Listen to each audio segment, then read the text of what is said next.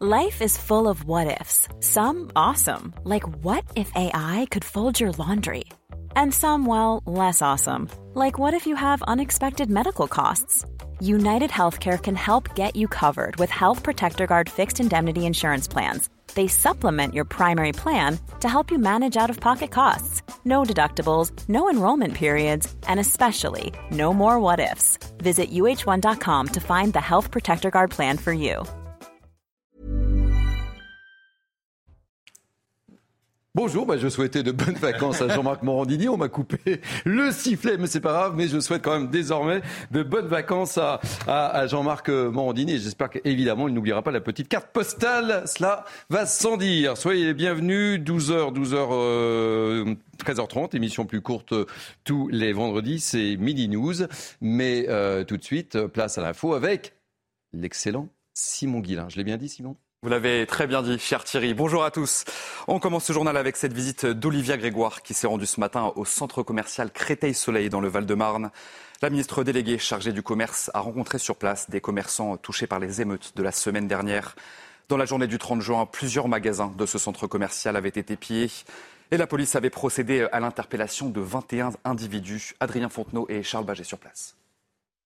Apporter des solutions, mais aussi un soutien, tel était l'objectif du déplacement d'Olivia Grégoire dans le centre commercial Créteil-Soleil du Val-de-Marne.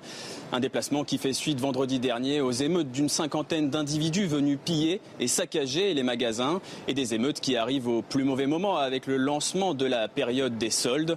Justement, pour des commerçants qui sont dans la difficulté face à l'inflation, je vous propose d'écouter la ministre sur les mesures qu'elle compte apporter. D'abord, euh, je pense qu'on essaye d'être aussi adapté et réactif que possible. Dès ce week-end, euh, on s'est mobilisé avec euh, Bruno Le Maire, avec les assureurs, pour leur demander deux choses très simplement.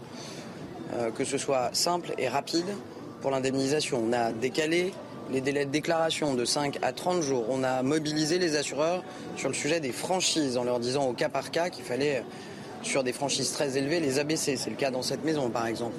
On a aussi demander à ce qu'il y ait un traitement le plus humain possible avec des conseillers euh, assureurs et des experts qui se déplacent plutôt que d'être au téléphone. Des mesures donc, mais aussi un accompagnement psychologique. Au cours de son déplacement, Olivia Grégoire a tenu à rappeler qu'il était important de comprendre, analyser, mais aussi évoquer entre équipes ces émeutes. Avec un lancement raté pour les soldes, un rebond est fortement attendu ce week-end. Et puis à Mont-Saint-Barreuil, dans le Nord, la mise en examen de neuf personnes soupçonnées d'avoir incendié la mairie de la ville a été annulée. Cela fait suite à une erreur de procédure. Le juge a tout simplement oublié de signer le réquisitoire introductif. Parmi ces cinq personnes, cinq suspects en détention provisoire ont donc été remises en liberté. Clément Beaune annonce la mise en vente dès aujourd'hui de 200 000 billets à un prix de 19 euros. Une annonce faite ce matin par le ministre des Transports à la gare d'Austerlitz. Les trains intercités de la SNCF transportent chaque année près de 12 millions de voyageurs. On va écouter sur place le ministre des Transports.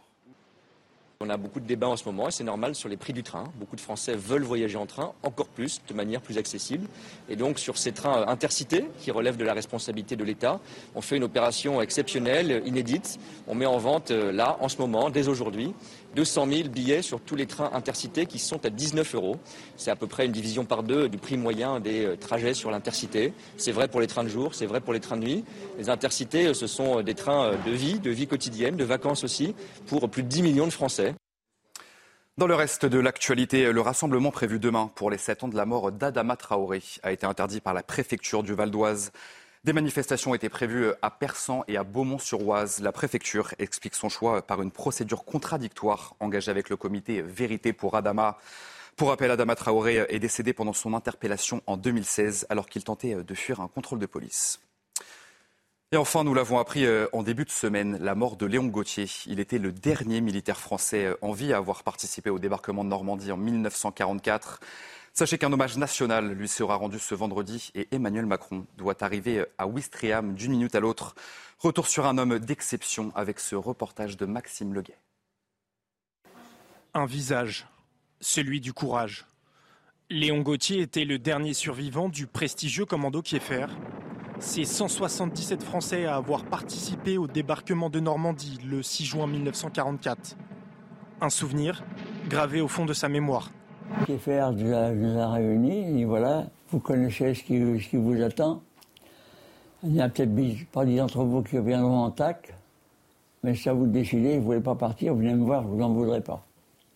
Tout le monde est parti. Né à Rennes en 1922 et issu d'une famille modeste, il s'engage dans la marine à seulement 17 ans pour rejoindre le général de Gaulle à Londres. Pour ses actes de bravoure et services rendus à la nation, il reçoit la Légion d'honneur en 2021. Un héros de guerre qu'il l'avait pourtant en horreur. Tout, c'est la misère, la guerre. il n'y a pas très longtemps, je vous trouver peut-être idiot, mais enfin voilà. Je, pensais, j'ai peut-être tué un gars, j'ai peut-être fait des, orphelins, j'ai peut-être fait une veuve, j'ai fait peut-être faire pleurer une mère, j'en sais rien. Et ça, bon, euh, j'ai pas voulu faire ça. Léon Gauthier s'est éteint à l'âge de 100 ans, mais la flamme du souvenir, elle, est éternelle. Voilà pour ce tour euh, de l'actualité à midi sur CNews. Il vous attend, il est prêt. Vous avez de la chance. Je parle bien sûr de Thierry Cabane que vous retrouvez tout de suite pour Midi News. Merci mon cher Simon, ça c'est du lancement. Et je rappelle que cet hommage euh, national euh, dont vous avez parlé, mon cher Simon, rendu à Léon Gauthier, mort en, début de semaine, sera à vivre sur notre site cnews.fr. On fera quelques allers-retours au cours de ce Midi News. Allez, Midi News, c'est parti. Nous sommes ensemble jusqu'à 13h30, émission un petit peu plus courte comme tous les vendredis, c'est Mini News évidemment. À 13h30, vous retrouverez l'heure des comptes avec nos journalistes économiques, Louis Guillot et Eric de Rigmaten. En attendant, vous voulez connaître le sommaire, le voici, le voilà. On commencera par évoquer ce refus de Robert Ménard, le maire de Béziers. Il refuse de marier un homme algérien placé sous obligation de quitter la France. Le mariage était prévu ce matin à 11h. Nous serons avec le maire de Béziers, Robert Ménard, dans quelques instants. On parlera aussi d'un vice de procédure qui fait beaucoup, beaucoup beaucoup réagir. Cinq personnes placées en détention provisoire après l'incendie de la mairie de Mont-Saint-Barreul dans le Nord pendant les émeutes ont été remises en liberté. Pourquoi? Un juge aurait oublié de signer le réquisitoire introductif. Noémie Schulz, notre journaliste police-justice, est avec nous. Elle nous dira tout. On évoquera également notre sondage OpinionWay pour CNews. Un tiers des Français ne font confiance à aucun homme politique pour résoudre la crise. Un tiers des Français, c'est énorme. La personnalité qui arrive en tête est Marine Le Pen, suivie de très près par Jordan Bardella et Emmanuel Macron. On en parle, bien sûr, avec nos grands témoins. Enfin, on évoquera la situation du policier, auteur du tir, qui a tué Naël. Il est maintenu en détention provisoire. Son avocat conteste cette décision, alors que Gérald Darmanin saisit la justice contre un hebdomadaire qui a publié des informations personnelles sur ce policier. Voilà le sommaire. Tout de suite, pour commenter cette actualité avec moi, évidemment, Noémie Chouz, j'ai parlé de vous. J'ai vraiment beaucoup besoin de vos éclairages ce matin, enfin plutôt ce midi. Naïm Fadel, essayiste, ravi de vous accueillir. Euh, Benjamin Morel, maître de conférence en droit public. Bonjour. Je vous attends sur un sujet bien particulier. Une prise de position ce matin dans les colonnes de nos amis du Figaro. Je pense que vos oreilles vont chauffer. Euh, Pascal Bito-Panelli, expert en sécurité, ravi de vous accueillir également. Euh, Lauriane Rossi, élue Renaissance des Hauts-de-Seine. Bienvenue. Et puis, sujet ô combien important, on va parler beaucoup de politique avec vous, mon cher Florian Tardif, journaliste politique CNews. Allez, on va commencer par cette affaire. Le maire de Béziers, Robert Ménard, refuse de marier un homme sous OQTF. Le mariage était prévu Aujourd'hui, à 11h très précisément, le futur marié est un Algérien en situation irrégulière. Sa fiancée est une Française de 29 ans sans emploi. En refusant de célébrer cette union, Robert Ménard s'expose à des poursuites judiciaires. Nous serons avec lui dans quelques instants, mais d'abord, rappel des faits avec Adrien Spiteri. L'union doit avoir lieu ici dans la mairie de Béziers aujourd'hui. Mais le maire de la ville, Robert Ménard, refuse de procéder au mariage. Le futur marié fait l'objet d'une obligation de quitter le territoire français. Ce type est en situation irrégulière. En plus, comme on dit pudiquement, vous avez compris, il est connu de façon défavorable des services de police, vol avec recel et violence. C'est que ça. Et moi, je vais aller le marier. Robert Ménard suspecte un mariage blanc. Il craint que cet homme se marie uniquement pour devenir français. Dans la loi, après trois ans de mariage, l'administration ne peut obliger une personne à quitter le territoire. Après quatre ans, le ou la mariée peut demander la nationalité française. Il y a plusieurs semaines, le maire de Chalon-sur-Saône s'est retrouvé dans la même situation, mais a dû céder après des mises en garde de la justice. L'affaire est remontée au procureur général de Dijon, qui, et c'est hélas ce qui va arriver à Robert Ménard de la même façon, qui m'a signifié que j'avais tant de mois pour procéder au mariage, sans quoi je risquais 5 ans de prison et 75 000 euros d'amende. Selon le ministère de l'Intérieur, le mariage n'empêche pas l'expulsion d'une personne en situation irrégulière.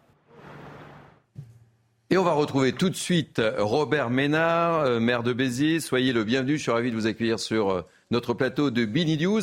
Robert Ménard, racontez-nous ce qui s'est passé ce matin. Le mariage n'a pas été célébré, vous êtes resté dans votre bureau, racontez-nous tout, on veut tout savoir.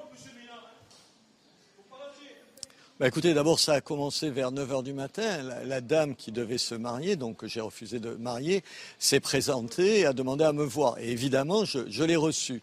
Et là, au lieu de, je pensais qu'elle allait me dire que c'était une catastrophe pour elle, que ce mariage n'ait pas lieu, pas du tout. J'ai eu droit à 10 minutes, vous savez, de discours euh, militants, programmés, formatés, qu'on entend toujours. Et au bout de ces 10 minutes, quand j'étais en train de, de lui répondre, qu'est-ce que je découvre? Je découvre qu'elle était en train d'enregistrer la, conversation. Alors je lui dis, ça suffit, écoutez. Non, je ne vais pas euh, vous marier. Je lui ai demandé et elle a quitté mon bureau. Et à 11 heures, elle s'est donc présenté comme convenu et je lui ai redit les mêmes raisons. Je dis votre mari est aujourd'hui en situation illégale, il fait l'objet d'une obligation de quitter le territoire depuis près d'un an, il a eu un certain nombre de problèmes avec, la justice française. Non, je ne vais pas le marier. À un moment donné, c'est un cirque.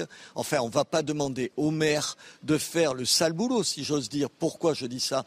Parce que vous vous rappelez, en 2019, le chef de l'État, M. Macron, s'était engagé nous exécuterons 100% des obligations de quitter le territoire. Aujourd'hui, allez, 12, 13, 14% au maximum. Et le maire que je suis va se retrouver dans une situation dont, je ne suis en rien responsable. Ce garçon, normalement, il aurait dû être appréhendé, conduit à la frontière et expulsé en Algérie. Et moi, on me demande de venir signer un acte officiel en mairie en disant Ah oui, vous n'avez pas à être là, mais quand même, je vous marie. Non c'est justement non. C'est ce que je leur ai dit. J'ai entendu ce que disait euh, le maire. Moi, j'irai jusqu'au bout. Je ne veux pas. Je ne veux pas. Je ne veux pas parce que, écoutez, quand j'étais chez le, président de la République à l'Élysée la semaine dernière, tout le monde n'avait qu'un mot à la bouche qu'un mot à la bouche. Le chef de l'État, le ministre de l'Intérieur qui est intervenu, les maires, on était des centaines de maires, tout le monde avait le même mot.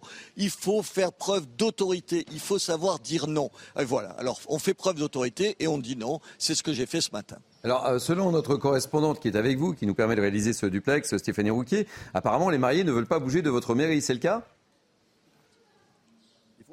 Ah, écoutez, là, je ne sais plus, est-ce qu'ils sont, ils sont, non, non, ils sont partis. On me fait signe qu'ils sont partis, ils sont restés, qu'est-ce que vous voulez, avec la chaleur qu'il fait, vous restez pas sous le soleil comme ça pendant des heures. C'est pas eux personnellement qui sont visés. Je l'ai dit à la dame, moi, je ne connais rien de leur histoire. Enfin, je connais ce qu'on m'en a dit officiellement euh, et de leurs sentiments. C'est pas mon affaire. Mon affaire, c'est que ce monsieur, normalement, il n'a pas à être à la mairie, il a à être aujourd'hui en Algérie où il devrait être expulsé. C'est ça la réalité. C'est la seule réalité qui compte. Vous savez, après ce qu'on vient de passer, euh, dans ma ville comme dans plein d'autres villes, il y a eu une véritable émeute avec des quartiers dévastés, des bâtiments publics dévastés. On a juste tous envie de dire maintenant on va faire quoi? On va être ferme. Alors quand quelqu'un doit quitter le territoire français, on n'a qu'à l'appliquer et qu'on me dise pas et qu'on me réponde pas qu'on n'a pas pu l'appréhender depuis un an. Si on voulait vraiment l'appréhender, il suffisait de venir ce matin en mairie. Noémie Schulz, notre journaliste police-justice, une question à vous poser, Robert. Oui, les, textes euh, juridiques disent que le maire ou un autre officier euh, d'état civil peut refuser de célébrer euh, un mariage uniquement s'il existe un empêchement. Et cet empêchement, il s'agit d'une formalité non effectuée ou un indice sérieux de fraude, par exemple. Avez-vous le sentiment que les raisons pour lesquelles vous refusez de célébrer ce mariage, à savoir le fait que cet homme est sous OQTF, rentrent dans ces, dans ces empêchements-là Ou est-ce que vous risquez de vous voir contraint par la justice à célébrer ce mariage?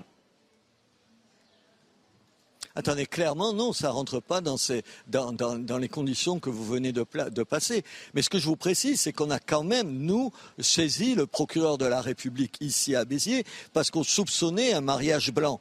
Euh, je ne vais pas rentrer pourquoi, mais il y avait un certain nombre de, de questions qui avaient été posées, nous, qui nous faisaient euh, penser ça. C'est d'ailleurs à l'occasion de ces questions que le, monsieur nous a dit lui-même qu'il était l'objet d'une OQTF. Sinon, évidemment, on n'aurait pas pu le, savoir. Donc, on a saisi le procureur de la République, qui a saisi un substitut, qui a fait une enquête et qui dit non, non, non, il n'y a pas assez de preuves qu'il s'agit d'un mariage blanc. Et en même temps, hier, je vois le procureur faire une déclaration dans laquelle il dit oh, finalement, on va quand même faire une enquête plus poussée pour voir s'il n'y a pas un problème et s'il y a un problème, on annulera le mariage après. Mais attendez, c'est pas mon, affaire, ça. Moi, c'est pas là-dessus que je me prononce. C'est pas ce qui me fait, ce qui me conduit à ne pas faire euh, ce mariage ce matin. C'est simplement, je vous le répète, marier quelqu'un qui est en situation illégale et qui devrait être expulsé. C'est pas moi qui le dis. C'est la, la, justice française. Attendez, je vais pas être un clown dans cette histoire-là. Est-ce que je risque quelque chose? Oui. Est-ce qu'aujourd'hui, avec ce qui vient de se passer et les problèmes qu'on a rencontrés, on va me poursuivre moi pour avoir fait simplement une chose de bon sens et on va continuer à laisser ce monsieur vaquer à ses occupations en France alors qu'il devrait être reconduit à la frontière, je n'ose même pas l'imaginer. Je n'ose même pas l'imaginer. Alors, je, peux le dire parce que Stéphanie Rouquet l'a évoqué chez, notre ami Jean-Marc Morandini. Le, marié lui a demandé tout simplement euh, et a demandé à Stéphanie Rouquet s'il pouvait porter plainte contre vous. Je l'évoque. Oui, hein. j'espère que les journalistes font leur boulot et le conseil. C'est une plaisanterie dans ma bouche. Vous avez, compris, enfin, c'est surréaliste. Oui, il va pouvoir porter plainte, mais qui porte plainte, sinon il y a des associations qui le feront. Écoutez, à un moment donné, juste, il faut dire, j'en ai marre d'un certain nombre de lâcheté, j'en ai marre d'un certain nombre de facilité. Vous savez, ça aurait été plus facile pour moi de faire quoi? De dire ce que je vous ai dit, ce que je vous dis là, et puis dire au dernier moment, oh, et puis je vais les marier parce que je vais pas me mettre dans des emmerdements. Alors je me mets dans des emmerdements, mais en même temps, ça met l'État devant ses responsabilités. Encore une fois, il va falloir choisir, parce que je ne suis pas le seul maire qui vit des situations comme ça, où on donne la possibilité au maire de ne pas se se prêter à cette mascarade ou on donne raison à quelqu'un qui continue à être sur le territoire français alors qu'il ne devrait pas y être. Quand j'ai posé la question à M. Darmanin, il m'a répondu d'ailleurs, il m'a dit, mais vous savez, dans la prochaine loi, je parle de la loi de l'immigration, sur l'immigration, vous savez, ça devrait être à l'automne prochain, il y aura un article qui fera que vous ne serez plus dans cette situation. Très bien. Aujourd'hui, qu'est-ce qu'on fait? Et la loi, elle va être votée. Votée par qui? Avec quelle modification? J'attends de voir. Robert Renard, je vous garde encore quelques instants avec, euh, avec nous, si vous le permettez. On va faire un petit tour de table avec mes invités. Naïm Fadel, ça vous inspire quoi, cette euh, situation? Bah, Une situation un peu inextricable. Hein oui, c'est kafkaïen, parce qu'on voit bien qu'on a un problème pour, euh, pour garantir l'état de droit et, et, le cadre qui va avec, en cohérence avec les décisions euh, juridique, etc. Mais c'est hallucinant. Alors moi, je, je, sais bien qu'en tant que maire, il devrait les marier, qu'il euh, effectivement il risque, je trouve extrêmement courageux sa décision de ne pas marier.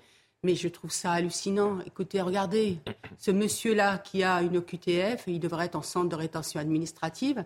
Et comme il a des papiers pour pouvoir se marier, ça veut dire qu'il n'a même pas besoin de laisser passer consulaire. Il peut être mmh. renvoyé dans son pays. C'est, c'est c'est hallucinant ce qui arrive à ce pays. Et je vous assure, hein, par rapport à tout ce qu'on a vécu ces derniers temps, vous vous dites, mais il faut remettre tout à plat. Aujourd'hui, ça ne peut plus continuer comme ça. Parce qu'effectivement, les Français ne comprennent plus qu'on puisse er, être hors la loi et finalement avoir des droits. Déjà, quand on n'a pas ses papiers en France, on ne devrait pas être marié par, euh, par euh, une mairie en, en, France. On ne devrait pas rentrer dans l'état civil français. Donc il y a déjà un problème à ce niveau-là. Alors qu'aujourd'hui, effectivement, des gens peuvent venir juste avec un, visa et se marier avec un Français avec l'espoir après d'être euh, régularisé. Lauriane Rossi, j'aimerais euh, vous entendre sur le sujet en tant qu'élu Renaissance. Oui, je suis moi-même élu local et je comprends le. le, vous avez fait quoi, vous euh, Honnêtement, je pense que j'aurais fait face, en tout cas, au même questionnement que Robert Ménard. Oui, c'est choquant. Il y a deux sujets dans cette histoire. Il y a l'OQTF et le fait que cette personne. mais vous auriez fait quoi, Lauriane soit, Une bonne question on est face à, ça vient d'être dit, face à un vrai problème. Hmm. C'est-à-dire que d'un côté, vous avez le droit euh, européen, d'abord parce qu'il y a un article de la vous Convention. Pas vraiment à la question. Non. vous répondez pas à la question. À un moment, effectivement, qu'est-ce qu'on fait Le courage de Robert Ménard, c'est de répondre enfin, et c'est peut-être ce que demandent finalement les Français, c'est qu'enfin on réponde à des questions simples. Oui, non. Voilà. Clairement, je pense qu'il y a une clarification très claire. D'ailleurs, le ministre de l'Intérieur l'a dit, il va falloir peut-être poser. Vous ne répondez toujours pas à la question vous avez deux solutions. Soit finalement vous avez un maire, mais regardez, c'est même plus, plus que kafkaïen. C'est-à-dire que vous avez un maire qui est obligé de se mettre hors la loi, en dehors du cadre légal et réglementaire, pour euh, faire acte d'autorité hmm. finalement. Et, donc oui, c'est une décision très compliquée. Mais il y a deux sujets là-dedans. C'est ce sur quoi je voulais insister. Vous n'allez pas répondre. J'y viens. Vous avez j'y viens. Non, on va l'écouter. On va laisser, on va laisser Laurine s'exprimer. On va voir si elle répond. Vous avez évidemment l'OQTF, cette personne qui est en situation irrégulière. Cela étant, moi, sur mon territoire, dans les communes euh, desquelles j'ai été élu, j'ai vu aussi des personnes euh, visées par une OQTF, mais qui travaillent, qui mmh. sont totalement intégrées, qui sont dans l'attente d'une régularisation, qui sont en couple et qui vivent de manière très républicaine, très intégrée. Donc je ne veux pas. Ils ont une obligation de quitter le territoire. Ça veut dire qu'il y a non seulement la personne est en situation irrégulière et donc ciblée par une OQTF, mais en plus c'est un repris de justice qui visiblement cumule les délits euh, et, euh, et, donc est connu des services de police. Ça c'est profondément choquant. Donc je pense que cette personne n'a pas du tout fait acte. D'intégration et de volonté de respecter les règles et les valeurs de notre République. Et là, oui, c'est profondément choquant. J'aurais été moi-même très mal à l'aise à l'idée euh, de devoir marier ce couple. Bah là, je veux pas mariage, j'insiste, hein, je veux pas être lourd. C'est encore une fois euh, très compliqué de se mettre hors la loi. Oui, il y a une forme de. Euh, vous parliez de courage. Euh, voilà. Après, attention aussi. À, je, n'incrimine pas Robert mm. Ménard, mais je vois bien d'autres formations politiques faire, dans le contexte actuel, un peu de démagogie autour de certains faits divers, parce que ça n'est pas la première fois que le cas se mm. présente. Mm. Donc, il n'a pas été réglé, et je compte vivement sur la représentation nationale pour régler ce point. En tous les cas, pour les, les personnes ciblées par une OQTF, repris de justice. Bon, Florian et moi, on n'a pas notre réponse. Mais bon, on a des éléments de réponse. Benjamin Morel. Non, je comprends la position de Robert Ménard, mais en réalité, je dirais que ce n'est pas forcément justement une solution d'abord parce que la loi, c'est la loi. Et un maire, étant représentant de l'État, en plus de sa commune, eh bien, doit appliquer la loi. Et si vous commencez à considérer qu'on peut appliquer la loi de, à géométrie variable selon ses valeurs, on rentre dans quelque chose fondamentalement problématique qu'on ne cesse de dénoncer. Donc, il y a un problème ensuite qui est un problème légal mais qui n'est pas qu'un problème légal, parce que si vous prenez l'article 12 de la Convention européenne des droits de l'homme, le mariage est un droit. Et ce droit, il n'est pas initialement lié à la nationalité, même si les États peuvent conditionner cet accès au mariage. Donc moi, je veux bien qu'on remette en, cause cela. Mais dans ce cas-là, il va falloir poser la question de la CEDH, de la Convention européenne des droits de l'homme. Et donc, par ricochet, même si ce pas les mêmes organisations, mais l'une adhérent à l'autre, de l'Union européenne. Donc il va falloir penser justement le rapport entre droit national et droit international, ce qu'aujourd'hui on s'interdit grosso modo de faire. Très rapidement, avant qu'on retrouve euh, Robert Ménard, Pascal Bito Panelli, deux mots sur le sujet. Écoutez, je trouve qu'à travers ça, c'est tristement révélateur de la difficulté dans laquelle on, enferme les maires. Vous voyez un peu cet appel au secours et ce signalement de Robert Ménard. Par ailleurs, il me semble que euh, on, détruit peu à peu les fondamentaux de ce pays, au QTF, donc le non-respect de la loi, et par ailleurs, euh, faire que le mariage puisse être un créateur de droits détournés, je trouve ça absolument inadmissible. Robert Ménard, le, mot de la fin sur le sujet. Euh, quel message souhaitez-vous faire passer aujourd'hui? D'abord, juste quelques précisions. Euh, aucun des deux ne travaille. Euh, en, l'occurrence. Deuxième précision, je, n'ai aucune arrière-pensée politique, je ne suis dans aucun parti politique. Je peux là critiquer M. Macron et la semaine dernière l'applaudir sur un certain nombre de, de, de, de ses initiatives. J'essaye de me tenir loin de ces, de ces clochers partisans. Troisième point, oui, il faudra poser un jour le rapport entre le droit national et la Convention européenne des droits de l'homme. Je suis un Européen convaincu qui pense que la Convention européenne des droits de l'homme est un un outil utile, indispensable. J'ai été pendant 20 ans le patron de Reporters Frontières et je me suis appuyé sur elle pour défendre un certain nombre de gens, et en particulier, vous savez, l'article 10 sur la liberté d'expression. Mais il y a d'autres articles qui posent question et sur lesquels il va falloir s'interroger. Mais vous savez, c'est pas à mon niveau que ça se règle. Moi, je ne veux pas être le bouc émissaire des insuffisances de l'État et des promesses qui sont non tenues. C'est juste ça mon problème. C'est qu'on nous renvoie à nous devant des responsabilités qui sont pas les nôtres. L'État doit appliquer sa loi, faire respecter sa loi, faire respecter ses engagements. C'est la seule chose que je demande. Et si aujourd'hui je me mets dans cette situation délicate, c'est juste pour attirer cette attention, pour dire on ne peut pas dire les maires ils sont formidables. Vous avez entendu en ce moment tout le monde nous, nous tresse des lauriers en nous disant qu'on est formidable. On est peut-être formidable, mais il faut peut-être nous aider un petit peu et pas nous acculer à des situations où je suis obligé de me mettre hors la loi. C'est la seule chose que je veux dire. Merci Robert Ménard, euh, maire de Béziers. Merci d'avoir accepté de, témoigner euh, aujourd'hui. Merci mille fois. On va marquer une pause si vous le voulez bien. Et euh, on se retrouvera avec un sujet qui va tous nous intéresser. Et je vous attends sur ce sujet, Noémie Schul, sur ce vice de procédure qui fait beaucoup réagir à, Mons-en-Barœul dans, dans, le Nord. On y revient dans, dans quelques instants. Mini News, c'est jusqu'à 13h30. Il est 12h30, soyez les bienvenus, c'est Midi jusqu'à 13h30, vous le savez, c'est comme ça le vendredi avec moi pour commenter l'actualité Naïma Fadel, Benjamin Morel, Pascal Bito-Panelli, Lauriane Rossi, Florian Tardif et mhm. Noémie Schulz. Et avant de reprendre nos thèmes, on va prendre la direction de Wiscam, euh, puisque vous le savez, on l'a évoqué euh, notamment dans nos journaux d'information, un hommage national est rendu aujourd'hui à, Léon Gauthier. Mort, vous le savez, en, début de semaine, il était le dernier survivant du débarquement de, de Normandie en, en 44, les membres du commandant euh, du commando Keffer. La cérémonie est, présidée par Emmanuel Macron que vous découvrez sur ces images, qui est accompagné par euh, euh, Brigitte Macron. Là, c'est la revue des troupes. C'est la revue des troupes et c'est un moment déroulé, important, Florian Tardif. Oui, bien évidemment, puisque c'était le, dernier homme euh, de, ce commando qui, est, euh, qui était constitué de, 277 hommes et qui sont les seuls à avoir participé au débarquement en, 1944. Et c'est vrai que c'est important, bien évidemment, de, rendre hommage à, Léon Gauthier, euh, centenaire, qui, fait partie donc de, notre histoire française, qui a été pendant un certain temps, faut le dire tout de même, oublié. C'est vrai qu'on en a assez peu parlé lorsque la France a été libérée donc après six, ans euh, quasiment sous, euh, occupation euh, nazie, on, a fini par redécouvrir le commandant Keffer avec, avec ce, film célèbre le, jour le plus long. Et on a commencé effectivement à, parler d'eux et à, expliquer, puisque c'était presque une France honteuse à, une époque, de se dire qu'il y avait finalement, lors de la libération de la France, dans un premier temps, assez peu de Français. On parle de quand même 177 hommes euh, sur, sur des milliers de, soldats qui ont, qui ont participé au, débarquement pour pouvoir libérer entre 44 et 45 donc, euh, donc la France. Donc bien évidemment, c'était important que le, président de la République, comme il a pu le faire à d'autres occasions, qu'il se rende sur place. C'est important aussi qu'on soit à Ouistreham.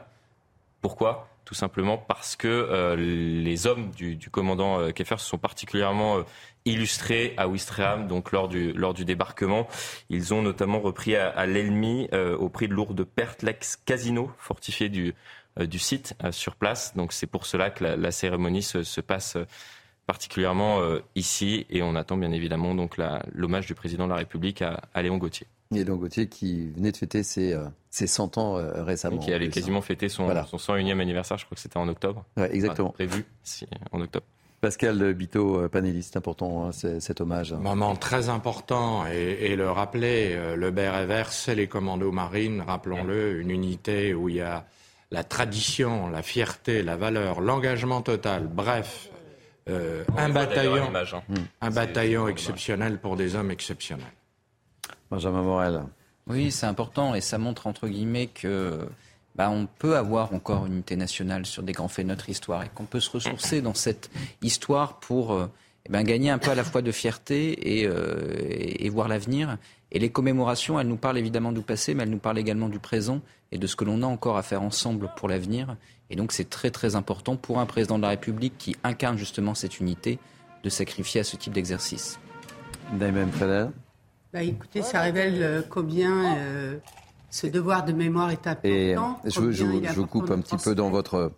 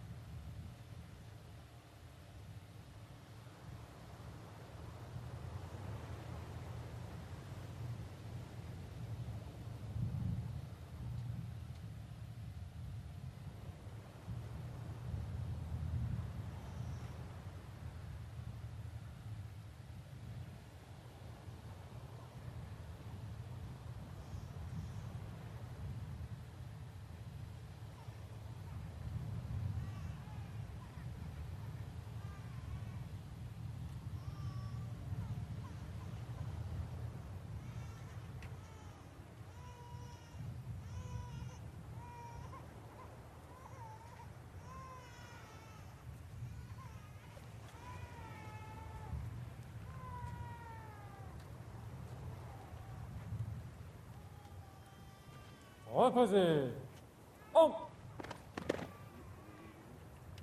Ótimo.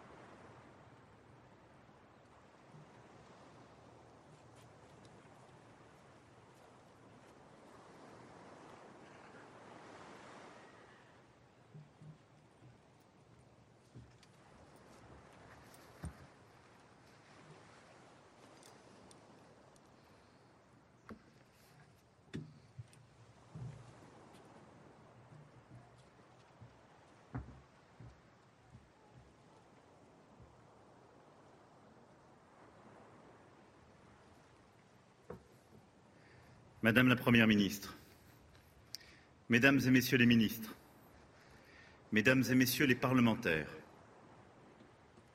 Mesdames et Messieurs les officiers généraux, Monsieur le Préfet, Monsieur le maire, Mesdames et Messieurs les élus, officiers, sous-officiers, officiers mariniers, soldats, marins, aviateurs, chères familles, Mesdames et Messieurs.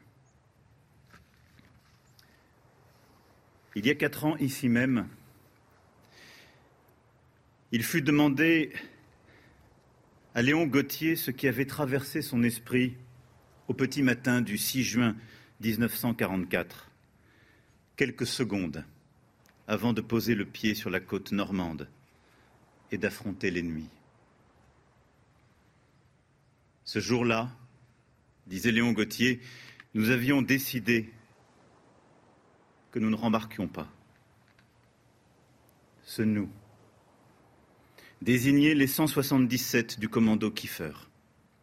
Cette troupe d'élite de Français de toutes origines et de toutes conditions, prêtres, instituteurs, banquiers ou postiers, fils d'immigrés italiens ou d'enfants d'industriels, d'Haïti, du Maghreb ou de Bretagne, des Français, quelques étrangers qui refusaient l'occupation de leur patrie, celle dont ils avaient hérité ou qu'ils avaient choisi. Des hommes simples, qui n'avaient qu'un seul dessein, libérer le pays de l'occupant nazi.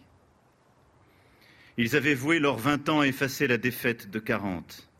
Ils étaient déterminés à faire le sacrifice de leur jeune vie pour qu'une vieille histoire, l'histoire de la France, continue de s'écrire. Et ce 6 juin 1944, mort ou vivant, pas un ne rembarqua. Léon Gauthier était l'un de ces Français ordinaires, résolus à accomplir l'extraordinaire incarnation de cet esprit de résistance si français et au fond si républicain. En février 1940, il voulut s'engager pour défendre la France. Alors âgé de 17 ans, il ne pouvait servir que dans la marine, la seule armée qui acceptait les mineurs. Alors va pour la marine, pourvu qu'il puisse y prouver sa bravoure. Sur le cuirassé courbé, il participa à la défense de Cherbourg. En juin, dans la débâcle, Léon Gauthier fut envoyé dans un camp de ralliement à Douvres. Mais entendant l'appel du général de Gaulle, il choisit de le rejoindre. À Londres, dès les premières semaines, Léon Gauthier rentra dans les rangs des forces navales françaises libres. Il embarqua d'abord sur le Gallois, navire accompagnant les convois transatlantiques. Et lors de sa première sortie, un autre bâtiment de l'escorte fut touché. Interdiction était faite aux navires d'interrompre leur course. Les naufragés étaient abandonnés à leur sort dans les nappes de gazole en flammes. Ces corps à la mer qu'il vit de ses yeux, Léon Gauthier ne les oublia jamais. Volontaire pour le danger, toujours, Léon Gauthier fut encore sous-marinier sur le Surcouf, sous la menace des torpilles allemandes, à bord d'un bâtiment qui pouvait se transformer en cimetière marin. Rejoignant le premier régiment de fusiliers marins en janvier 1941, Léon Gauthier se rendit au Congo, puis en Syrie. Mais ces théâtres d'opération étaient trop loin des combats, car par-dessus tout, Léon Gauthier voulait combattre. Alors, en juillet 1943, il intégra le premier bataillon de fusiliers marins commando. C'était le commando de Philippe Kiefer, le commando de toutes les exigences. La sélection se passait dans un camp d'entraînement. Chaque épreuve, lorsqu'elle était manquée, valait élimination. Les exercices étaient à balles réelles. Et dans ces montagnes d'Écosse, les volontaires étaient forcés de contempler des tombes. Le cimetière était factice, mais les aspirants ne le savaient pas. Après ces semaines intenses de courses, de tirs, de courses encore, Léon Gauthier reçut le béret vert des commandos. L'adolescent qui se destinait au métier de carrossier était devenu l'un des leurs. Il était prêt. Ce fut en mai 1944 que les 177 du Number 4 Commando rejoignirent le camp secret de Titchfield, dans le sud de l'Angleterre.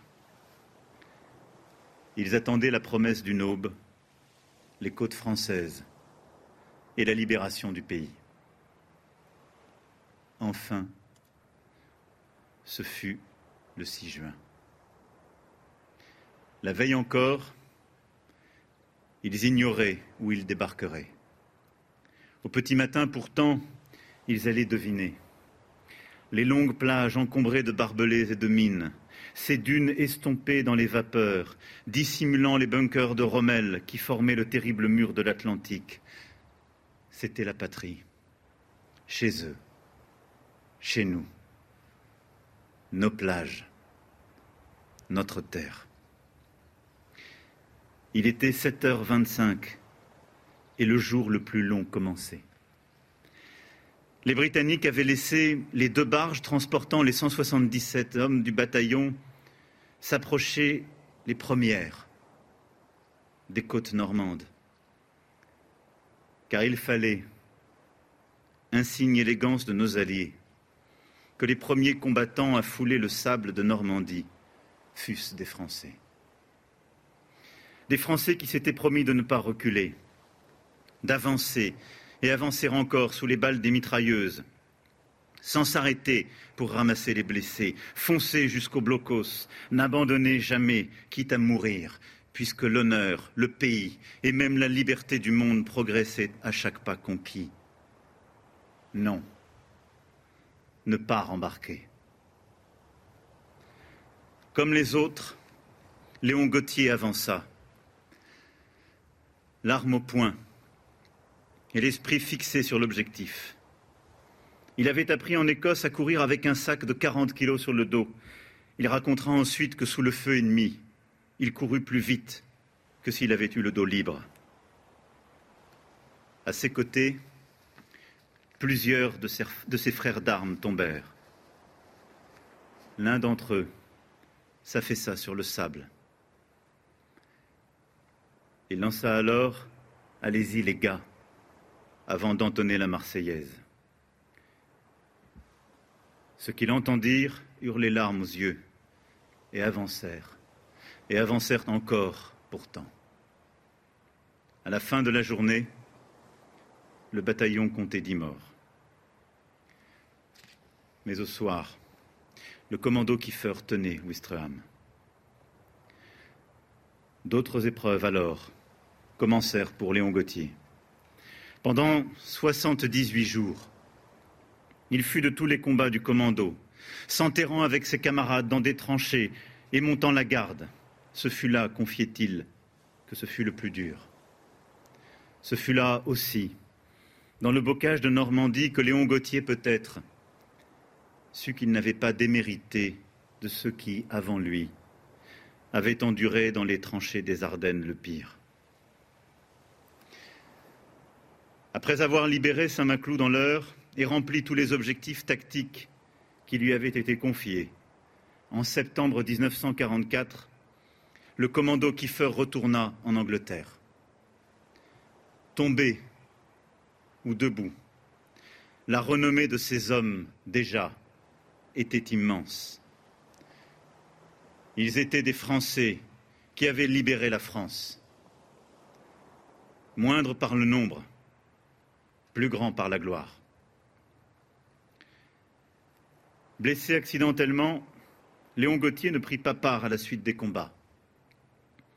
Et s'il avait été fidèle à la promesse de ne pas rembarquer, il en avait une autre à tenir. Avant le 6 juin, il avait promis à celle dont il était amoureux, Dorothy Banks, de l'épouser s'il revenait vivant. Le 14 octobre 1944, Léon et Dorothy se marièrent. Et ces deux acteurs du jour le plus long, elle dans le corps des transmissions britanniques, furent unis aussi longtemps que leur vie comptèrent de jours. Ils eurent deux filles, Jacqueline et Jeannette. Démobilisé en août 1945, Léon Gauthier retourna à la vie civile. Il ne pensait pas être un héros. Il concédait un certain courage quand il avait fallu en avoir. Ce temps-là était passé. Il pouvait aspirer à ce dont il avait été privé jeune homme, la paix. Ouvrier carrossier en Angleterre, Léon Gauthier travailla encore en Afrique avant de reprendre ses études de droit et de devenir expert automobile. Il était enfin un père tranquille. Léon Gauthier avait appris, au combat, à ne jamais regarder derrière lui. Pourtant, peu à peu, il s'efforça d'effacer ce réflexe de soldat. Il voulut partager son expérience, car l'esprit de résistance qu'il avait animé pendant la guerre lui commandait de bâtir et de transmettre. Il revint habiter ici, à Ouistreham. Il œuvra pour l'établissement d'un musée consacré au commando numéro 4, le sien. Le temps passant, les honneurs légitimes furent enfin rendus à ceux qui restaient du commando Kiefer. Les décennies s'égrenaient, les anniversaires passés, et Léon Gauthier était là. S'accomplissant comme témoin, accompagnant les chefs d'État sur les plages du débarquement, donnant l'accolade en 2014 à Johannes Borner, ce soldat allemand qui, 70 ans plus tôt, combattait en Normandie, transmettant le flambeau à son propre petit-fils, fusilier marin à son tour, et ajustant encore le béret vert le 6 juin dernier à Colville-sur-Mer. Léon Gauthier était là avec ses sourcils broussailleux, son treillis et son éternel béret vert de commando. Léon Gauthier était là, avec son sourire de jeune homme et son humilité non feinte. Il n'avait fait que son devoir, et au fond l'amour de la France était pour lui une évidence. Léon Gauthier était là, et avec lui, tous les commandos de toutes les générations, ici à Westreham ou ailleurs, et la foule des anonymes qui l'appelaient et le célébraient, lui, le dernier des premiers, à rester parmi nous. Léon Gauthier était là, comme il le fut dès le premier jour. Et Léon Gauthier est encore là, qui nous regarde avec la simplicité bienveillante de celui qui a servi la patrie et rétabli la République. Et avec lui, les 176 autres de Kiefer, et au-delà, tous les bérets verts, cette cohorte de bravoure qui, aux côtés de nos alliés, avait libéré la France et qui, depuis, la défend et la sert jusqu'au sacrifice ultime. Léon Gauthier est là, face à nous. Et tout son destin nous indique le chemin de salut pour notre patrie. La légende d'un homme ordinaire, devenant héros en suivant l'appel au service de la France et de ses idéaux, s'offrant à ses devoirs avant de chercher quelques droits, puis revenant, humble et simple, parmi ses compatriotes libres. Léon Gauthier est là, ici, sur cette plage où tout avait commencé. Il est devant nous avec sa légende, la nôtre, offerte en modèle et nous obligeant. Ce 6 juin, ni ses frères d'armes, ni Léon Gauthier ne remontèrent dans leurs barges. Ils allèrent droit devant. Ils étaient des commandos. À chacun de leurs pas, progressait la République, celle qui rassemble nos destins dans un même élan. À chacun de leurs pas, avançait la France, qui ne renonce jamais à être fidèle à elle-même. Là sont les seuls chemins que nous avons à poursuivre. Vive la République. Vive la France.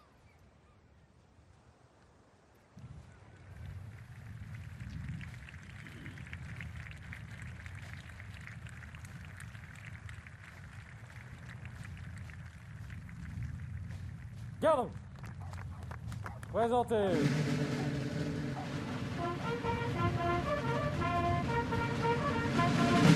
En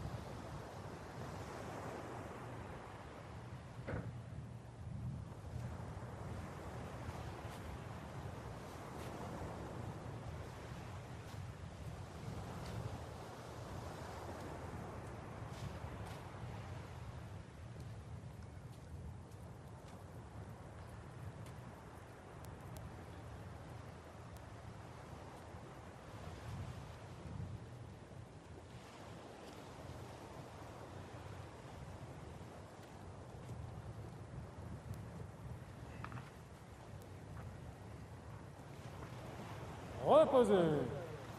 En. Repos.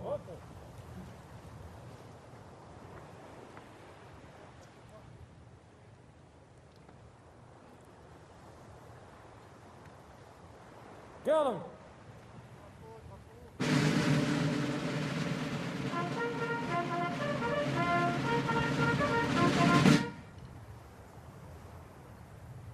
Présentez.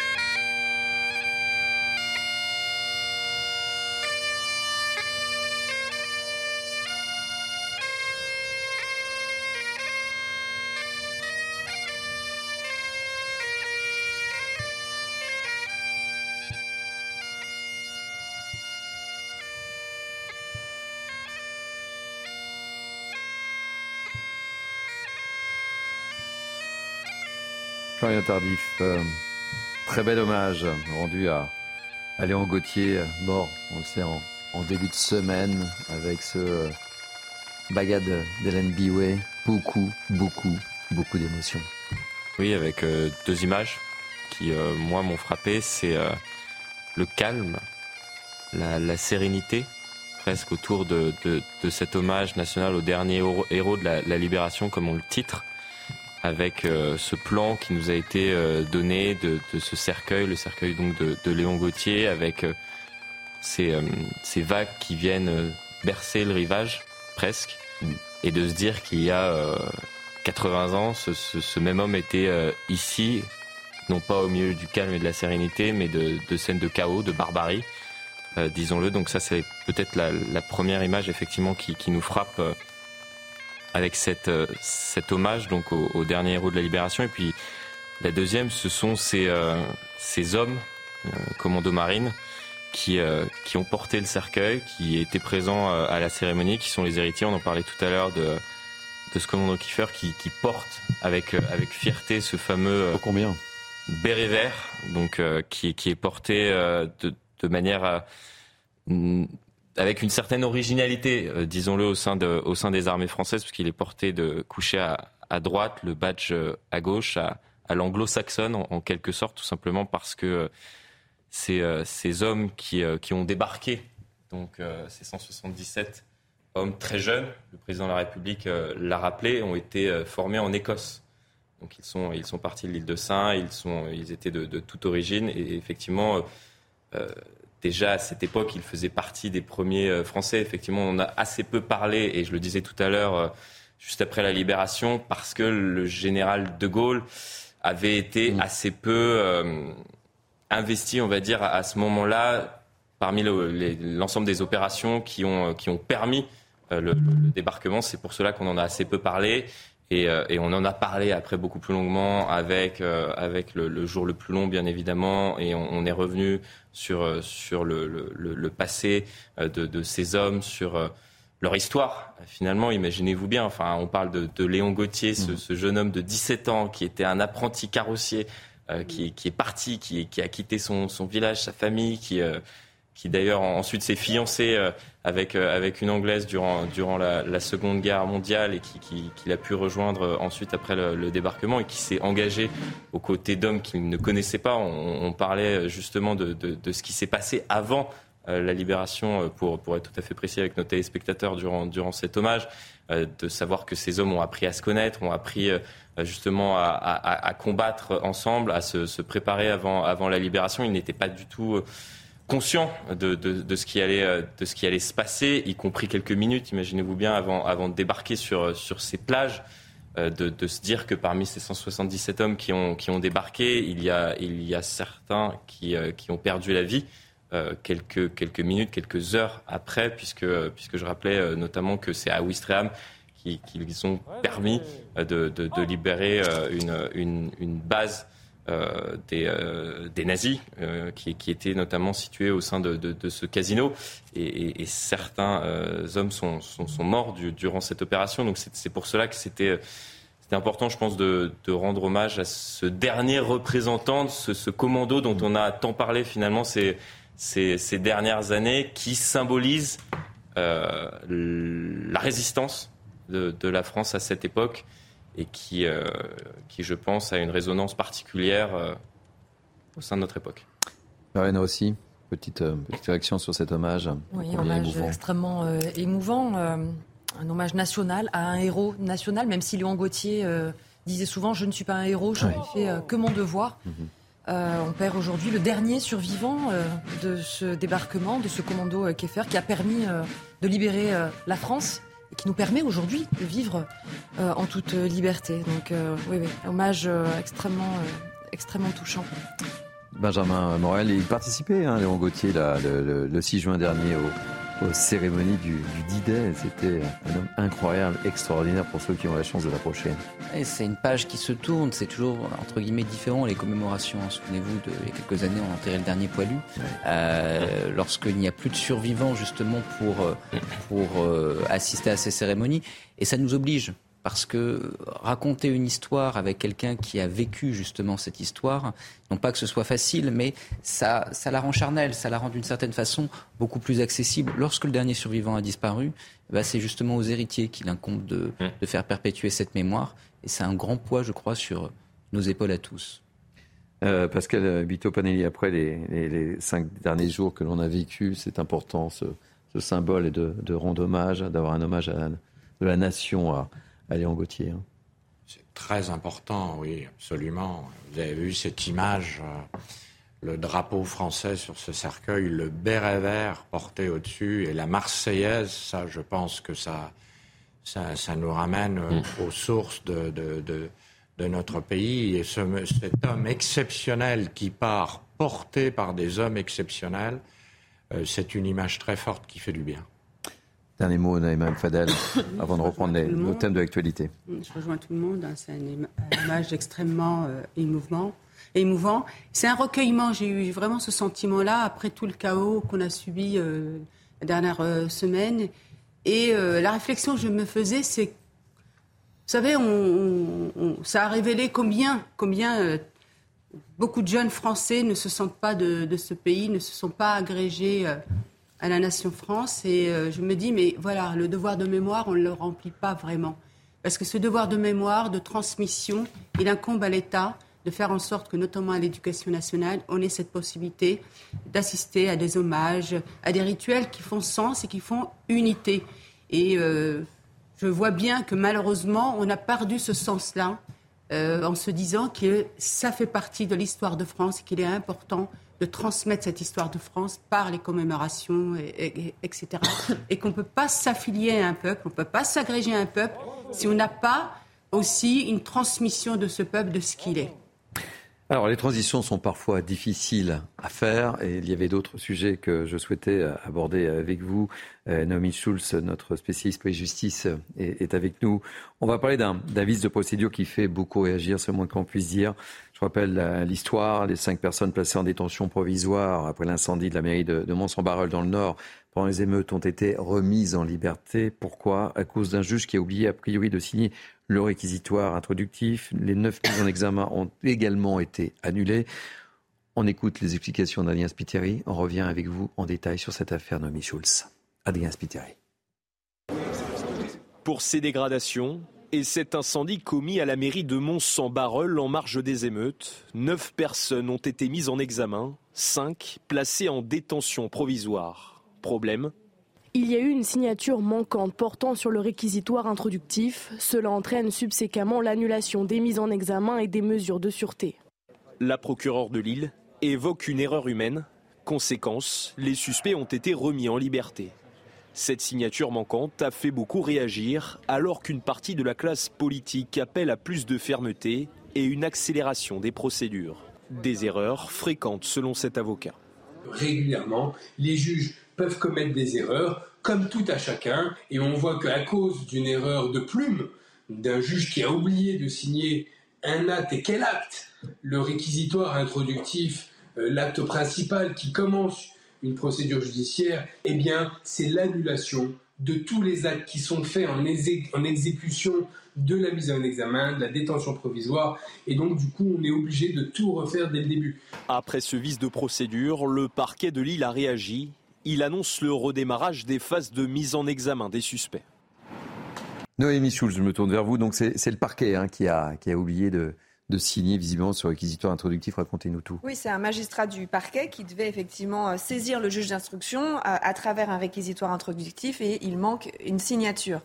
Euh, ça donne l'impression, ce qu'il ne faudrait pas, c'est qu'on ait l'impression que du coup, les personnes euh, mises en cause euh, vont pas être poursuivies et que mm. c'est circulé, il n'y a rien à voir et qu'elles vont jamais répondre de leurs actes. Ouais, c'est un peu la petite musique que l'on entend. Bah oui, mais en fait, c'est pas du tout ça. C'est-à-dire qu'effectivement, on perd un peu de temps de manière procédurale. Effectivement, elles ont été, pour ceux qui étaient en détention provisoire, ils ont été remis en liberté. Mais en fait, on va juste reprendre les choses là où elles en étaient. Et il va y avoir à nouveau un réquisitoire introductif. il, il a peut-être déjà été signé. okay Euh, à nouveau un interrogatoire, et on va aller à nouveau arrêter les personnes euh, et, pour euh, les, présenter au juge d'instruction, qui va leur signifier leur mise en examen, et celles qui avaient été placées en détention provisoire vont retourner en détention. Donc effectivement, il y a, c'est un couac, indéniablement. On perd un oui, on peut parler de couac. Oui, on peut parler de couac, mais ce qu'il est important de dire, c'est que c'est qu'encore une fois, il vaut mieux purger cette question maintenant mmh. plutôt que de continuer une procédure qui est bancale. Et si vous arrivez au moment du procès et qu'un avocat soulève à ce moment-là euh, une nullité de procédure comme il a le droit de le faire, puisqu'encore une fois, il y a des règles qu'il faut respecter, et eh ben là, vous prenez le risque que toute la procédure euh, s'effondre et que euh, et, vous êtes plusieurs mois, voire plusieurs années après les faits. Donc là, c'est même le parquet général qui, quand il a été saisi de ce vice de procédure, a demandé à la Chambre de l'instruction d'annuler le réquisitoire introductif pour que on, purge cette question-là, qu'on reparte sur des, des, bonnes bases et que effectivement, pas encore une fois, c'est pas toute la procédure qui est annulée, c'est uniquement euh, cette phase de mise en examen et de placement en détention provisoire, les choses vont reprendre leur cours et ces personnes vont être à nouveau euh, poursuivies et devront rendre des comptes devant la justice. Donc c'est une erreur humaine. Il faut imaginer la quantité de, procédures que euh, ces magistrats du, parquet ont eu à, gérer, notamment dans les temps qui ont suivi ces émeutes urbaines, avec énormément de personnes placées en mmh. garde à vue, déférées, avec de, décider des poursuites judiciaires ou pas des alternatives. Mmh et effectivement une signature manquante. Je ne vais pas vous dire que c'est que c'est bien. Ça tombe mal. Encore une fois, les conséquences au final vont être relativement limitées. Benjamin Morel, oui, c'est vrai, c'est ce qu'on ce qu'on se dit, ça tombe mal. Dans le contexte du moment, ça tombe mal. Évidemment, les procédures, elles sont pas là pour rien. C'est-à-dire qu'elles sont là également pour garantir les droits des justiciables et il ne faut pas penser qu'entre guillemets, elles sont là uniquement pour embêter la justice et pour que celle-ci n'avance pas. Comme ça a bien été dit, il y a malgré tout des possibilités qui sont des possibilités de rattraper ce type d'erreur. Ensuite, si on veut revenir sur les vices de procédure, ça pose deux questions. D'abord, en effet, peut-être aujourd'hui une procédure qui est trop complexe. Hein. On parle beaucoup de simplification hum. du droit et de la procédure pénale, jusqu'où aller, etc. Encore une fois, elles n'ont pas été inventées pour rien. Il s'agit de garantir des droits. Donc il faudrait simplifier sans forcément avoir des droits des justiciables trop rabotés. De l'autre côté, eh ben, euh, encore désolé d'y revenir, mais il y a la question également des moyens de la justice quand vous avez une, dossier qui, une pile de dossiers qui crève le plafond, eh bien, l'erreur est humaine et on ne peut pas trop en vouloir aux magistrats. Donc, si on doit avoir un débat là-dessus, c'est pas tant sur le laxisme de la justice, encore une fois, mais beaucoup plus sur ses moyens et sur sa capacité d'agir. Pascal Vito Matéli Oui, je crois que face à cela, il faut rester intelligent. Euh, on sait que lorsqu'on ne respecte pas une formalité exigée, par la loi pour un acte de procédure, c'est ce qui se passe, c'est un vice de procédure ou une erreur. Euh, n'appuyons pas trop sur la tête des magistrats. C'est vrai que c'est une période compliquée. Par ailleurs, euh, ils sont sous la loupe médiatique avec cette sensibilité actuelle. Moi, je l'ai vu en police judiciaire, ça arrive, ça arrive assez souvent, c'est rattrapable. Euh, mais c'est vrai, ce que, ce que vient de dire Benjamin est exact. Les gens croulent sous les dossiers. Il y en a jusqu'au plafond, donc c'est vrai qu'on peut commettre des erreurs. Naïma, euh, vous souhaitez réagir ou euh, Lauriane? Parce qu'il ne reste que 6 minutes et j'aimerais bah, parler d'un sondage euh, CNews. Mais allez-y. Déjà, un, grand bravo à l'équipe, enfin au service de police et notamment la police scientifique qui, en un temps record, a réussi à identifier les auteurs les personnes qui mm. ont été euh, inculpées. Euh, cela a été très bien dit, ça ne remet en aucun cas en cause euh, mm. les chefs d'accusation. C'est important de le préciser, les précisions de Noémie étaient importantes. Hein. Pas de laxisme ou mm. de manque de rigueur de la part du magistrat. Je pense qu'effectivement, ça soulève, ça a été très bien dit, la question de la simplification des procédures, mais c'est clair, c'est pas très heureux, on va pas se mentir.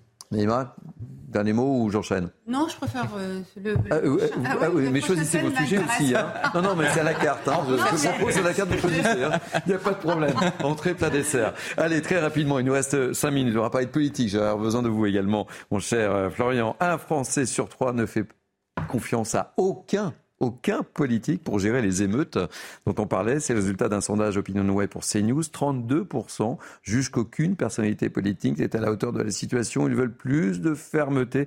Vous allez voir que les Français sont particulièrement sévères avec Emmanuel Macron. Les détails avec Geoffrey Defebvre, Sarah Varny et Augustin Donadieu. Et on en parle, on a 5 minutes pour débattre de ce sondage. A tout de suite.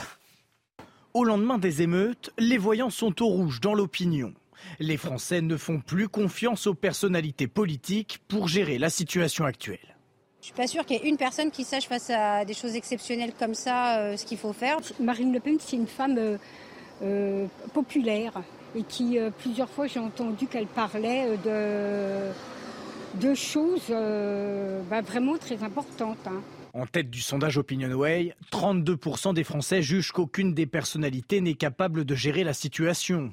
En seconde position, Marine Le Pen est approuvée par 27% des interrogés, suivi de Jordan Bardella avec 22%. Les Français qui jugent sévèrement le président de la République, Emmanuel Macron, se trouve en quatrième position. Seulement 20% d'entre eux l'estiment capable de trouver des solutions pour régler cette nouvelle crise. Éric Dupont-Moretti n'atteint lui que les 8% et seulement 2% pour Sandrine Rousseau. Un embrasement des quartiers populaires qui a laissé des traces dans la société, qui a perdu une totale confiance envers les personnalités politiques. Florian, vous êtes notre spécialiste. Sondage accablant. Un Français sur trois ne fait confiance à aucun politique pour gérer les émeutes. Ah, moi, je préfère parler du sujet d'après. Euh, ah non, mais sérieusement, plus sérieusement. Plus sérieusement. bien évidemment. Euh, non, ce que montre le dessert, mais en c'est le dessert là. Ce que, ce que montre ce, ce sondage, c'est euh, Premièrement, moi, ce qui m'a frappé, c'est que des électeurs qui ont voté à gauche, puisque la présidentielle c'était tout de même l'année dernière, et notamment Jean-Luc Mélenchon l'année dernière, ils, étaient environ 20% au sein de la population. Mm. Il n'y a que 7%, 7% euh, seulement, euh, qui glisserait donc un bulletin Jean-Luc Mélenchon euh, aujourd'hui, puisque on voit les, résultats de, ce sondage. Les personnes Il est très loin, Jean-Luc même de régler la hein. situation. On ne le voit même pas sur le premier sur le premier carton. 7% de la population a estimé que c'est lui en premier qui serait le plus à même de, régler la situation. Il y a 2% qui, qui s'ajoutent ensuite. Et on le voit très clairement, effectivement, il y a Marine Le Pen et Jordan Bardella qui, qui tirent leur épingle du jeu, où là, c'est le, le, phénomène inverse, c'est-à-dire que euh, Marine Le Pen euh, était à 22%, entre 22 et 23% au, au, au, premier tour. Et là, on voit 27%. Donc elle a progressé. Euh, par rapport euh, à, l'année dernière, même si effectivement, euh, puisqu'on pouvait voter au sein de ce sondage pour plusieurs personnalités, 16% et 9% ont répondu premièrement Marine Le Pen et Jordan Bardella. Et il y a effectivement d'autres Français qui ont estimé qu'il faisait partie du, du, peloton de tête euh, parmi les, les, personnalités plus à même de, de régler la situation. C'est pour ça qu'on a ces, ces, chiffres importants, 27 et 22% Et euh, dernier petit point, c'est effectivement l'exécutif qui, euh, qui lui, n'est pas, euh, n'a pas le soutien entre guillemets de la, de la, population, puisque vous le voyez, Emmanuel Macron est à 20% C'est un tout petit peu en deçà de, de son socle électoral, c'est-à-dire des personnes qui ont voté Emmanuel Macron en 2017, qui ont voté Emmanuel Macron en 2022, ne voterait peut-être plus Emmanuel Macron aujourd'hui. Allez, réaction. Naïma Mfadel, je regarde le temps, il nous reste deux, un peu plus de deux minutes. Naïma, euh, Lauriane, et j'aimerais avoir ici quelques mots de notre ami euh, Benjamin Morel et peut-être également de Pascal. Macron, quand même, il décroche pas beaucoup. Hein. Il reste quand même à 20%. Donc c'est troisième, troisième, troisième position. Euh, et, et, il reste troisième par rapport mmh. au LR. Où on aurait et il était plutôt aux alentours de 24, voilà. 25, 26. Et ce qui est intéressant à, à, à dire, par contre, c'est Mélenchon. Ah oui. Il a énormément décroché, sachant que c'est beaucoup les quartiers qui ont voté pour lui. Et je peux vous dire, en ayant fait la semaine dernière beaucoup Attention, c'est pas non plus des avec des habitants. Ouais, c'est pas des avec, de. Non, mais c'est intéressant. De que, non, mais je mets oui, ça bon. en lien mmh. avec mes rencontres de, sur les quartiers. Je peux vous dire qu'il y a une colère vraiment contre les, les émeutiers et contre Mélenchon. Pour eux, il n'a pas appelé au calme. Donc c'est intéressant quand même. Doriane. Oui, euh, même, euh, enfin, même observation. Attention, ça n'est pas un sondage d'intention de vote. Oui. Euh, il ne s'agit pas de demander aux Français, euh, voilà, qu'auriez-vous voté à la présidentielle. Néanmoins, il y a quelques leçons enfin, intéressantes. C'est exactement la même question qu'il aurait posée lors d'un sondage. On leur dit à qui, à qui vous seriez prêt à ouais. donner les clés du pouvoir? Oui, Là aujourd'hui, c'est qui, à qui vous, vous avez de régler la situation, c'est-à-dire qui est le plus à même d'avoir les clés du pouvoir. Oui, enfin, dans un contexte de violence urbaine euh, voilà, très précis et euh, duquel nous ne sommes pas tout à fait sortis. Euh, première leçon, et vous l'avez souligné, aucune personnalité de gauche, euh, notamment socialiste, hein, mmh. donc c'est quand même très révélateur. Uniquement Jean-Luc Mélenchon qui est à 9%, et j'ai moi aussi les mmh. mêmes retours euh, dans, euh, dans la circonscription qui a été la mienne, les habitants des quartiers populaires se sentent profondément trahis oui. euh, par la NUPES et sont extrêmement euh, déçus et très en colère euh, vis-à-vis -vis de l'attitude de la NUPES et des Insoumis. Et puis et Emmanuel Macron, avec d'autres membres du gouvernement qui restent en bonne place pour gérer cette crise, avec évidemment, mais c'est lié aux peurs, de cette majorité silencieuse, euh, la présence du RN, évidemment, euh, à travers Marine Le Pen et Jordan Bardella. Benjamin Morel, euh, réaction très rapidement. Je pense qu'il va être très, très content chez les filles euh, suite à votre interview dans les colonnes de, du Figaro de ce matin, que j'ai lu avec une grande attention. Non, mais c'est pas, une, pas un sondage d'intention de vote. Et je crois qu'il faut bien avoir ça en tête. L'AFI avait fait faire un sondage par Harris à peu près un an avant les dernières présidentielles qui montrait que sur le programme économique, vous aviez environ 60 à 80% des Français, selon différents items, qui pouvaient être d'accord avec le programme de Jean-Luc Mélenchon, l'avenir en commun. Là, vous voyez que sur un thème, c'est pas un sondage d'intention de vote, c'est un mmh. sondage sur un thème précis. Sur ce thème-là, aujourd'hui, la gauche telle qu'elle se positionne est fondamentalement minoritaire. Et ça, ça veut dire quelque chose. Ça veut dire que aujourd'hui, le problème de la gauche n'est pas un problème programmatique d'un point de vue général. C'est même pas d'abord un problème d'incarnation. C'est un problème de euh, perspective électorale sur cette thématique et sur un positionnement particulier sur cette thématique. Donc là, la stratégie qui a été celle de la NUP sur euh, ces émeutes a été catastrophique. Mmh. Et c'est ça en réalité aujourd'hui qui pose problème à la NUP. Si vous avez un repositionnement plus républicain, une grande partie de l'électorat de gauche, de l'électorat populaire qui est désaffilié politiquement, peut se retrouver sur un programme de gauche. Encore faut-il que eh bien, les stratégies qui ne marchent pas, on les réédite pas d'Ouitam Eternam. Le mot de la fin, Pascal euh, Bito Panelis, que ce qu'on retient, c'est quand même ce, ce, ce chiffre de, de, 32% quand même, hein, oui. où il n'y a, y a personne, quoi. Personne, c'est le désert. Tout à fait, oui. C'est pas anodin, ça. Un baromètre qui souligne la crise démocratique persistante et le fait que les Français sont plus défiants que confiants. Donc, il faut se poser les bonnes questions. Ils sont dépités. Moi, je ressens qu'ils sont vraiment dépités. Ils n'y croient plus parce qu'ils ont le sentiment que, malheureusement, personne n'est en capacité de, de, de régler la situation et de relever le pays. Et c'est ça qui est extrêmement inquiétant. Merci mille fois. Euh, ainsi se termine ce mini-news. Merci pour votre fidélité. Merci à nos grands témoins, Naïma M. Fadel, Benjamin Morel, Pascal. On n'a pas parlé d'Alain Delon. Euh, je suis désolé, Benjamin Morel, on n'a pas eu le temps. T'es venu pour ça. Pour... Ben, je sais, vous aviez révisé vos fiches. Euh, merci Pascal Bito-Panelli. Merci Lauriane Rossi. Merci euh, Florian Tardif. C'était un plaisir de vous avoir comme toujours. Merci également à Noémie Schulz. Merci à Abiba, à M. Guizou, à Camille Joly, à David Bounet qui m'ont assisté dans la préparation de, de cette émission. Merci à Nicolas Nissim à la programmation. Merci équipes en régie. C'était Audrey, je crois, la réalisation, me semble-t-il. Hein c'est ça C'était Audrey. Bravo encore Audrey. Vous pouvez revivre cette émission sur cnews.fr. Dans quelques instants, euh, place à l'heure des comptes. On va retrouver euh, Luc Guillot. C'est quoi le menu, mon cher Luc Guillot? De quoi allons-nous parler dans l'heure des comptes?